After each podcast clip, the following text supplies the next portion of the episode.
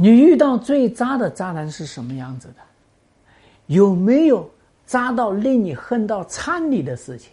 我这边婚姻辅导做治理婚外情这么多年，令人发指的一件事情，她老公在外面找了女朋友，这个女朋友是个失足妇女，哎呦，她跑过去跟人家同居，跟人家生孩子，把自己的工资卡都给他，还在自己的公司里面给他安排一个高管的位置。还把这个公司的股权还给了这个人，买了车给这个失足妇女。那你知道他怎么对待他老婆的吗？他老婆在这个公司里面没有股权，开了一个十几年的车，住一个七十多平米的老房子。那这个失足妇女啊，带着私生子啊，住豪华大别墅，这个还不算渣。这个男人呢，还要跟这个女人离婚，他找了外面一帮人。逼着他老婆，你必须要离婚，逼着他四十八个小时，不允许他吃，不允许他喝，还不允许他去上厕所。那当着外面这些人在那个地方拉屎拉尿，这是我认为最渣的一种状况。所以这个案子我直接辅导他离婚，不挽救了。这种人要他干嘛呢？我们通过这个案子来告诉大家，我们遇到渣男应该怎么处理。第一条。我们要有底线，我付出我就一定要有收获，我付出没有收获，对不起，拜拜，你这个男人不合格，把你踢掉。第二个，我们一定要敢于开战哦。发现这个老公背叛了，发现这个老公开始转移家庭财产了，你在那边要采取积极的行动啊。那像我刚才讲的这个最令人发指的案子，她就一再纵容老公啊。她老公不是第一次背叛了，结婚这二三十年里面已经背叛了她五六次啊，她都是原谅，看着孩子的面，考虑夫妻两个人一起不容易，听妈妈的话，导致她老公都成为了恶魔一样的人，她这个婚姻成为了炼狱呀。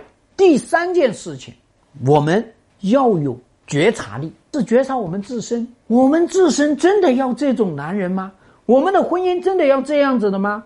我们这种婚姻状况真的对孩子就好吗？你要有觉察力，不是一直在那个地方忍，然后呢期待奇迹发生，以菩萨心肠针对恶魔恶鬼没有用的，这是最关键的。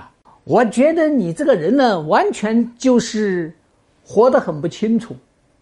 一个人有那么一点点渣，你就要考虑离开他。好了，都已经渣到让你感到颤栗，那就是你一直在里面受伤。一直不断的被他的摧残，一直不断的付出、奉献、牺牲，然后呢，他都要把你吞噬，都要毁灭你的时候，你才察觉到，哇，他太渣了！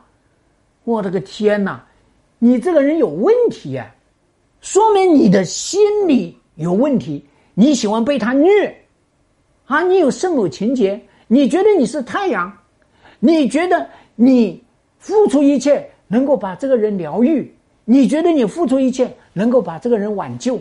你出了问题，你的心理有严重问题，不是他有问题。得出一句话来，什么叫渣？所谓渣，就是把你压榨成渣。打个比方来说，你像一根甘蔗，它是那个榨甘蔗的机，你一进去，咔，成了渣了，水分、矿物质留下来了，供它饮用，这才叫渣。所以说，你有利用价值，你有奉献价值，你一定要让他把你变成渣，那是你有问题。我们遇到渣男，我们怎么去处理这些事情，才是我们最关心的。所以我经常说呢，遇到渣男，我们要抓紧时间把他干掉。只有把他干掉，他才会把你珍惜；只有你敢于把他干掉，他才会反哺你。他才愿意付出啊！你有没有遇到类似的渣男？跟我来聊聊你的经历，我来帮你打开心路。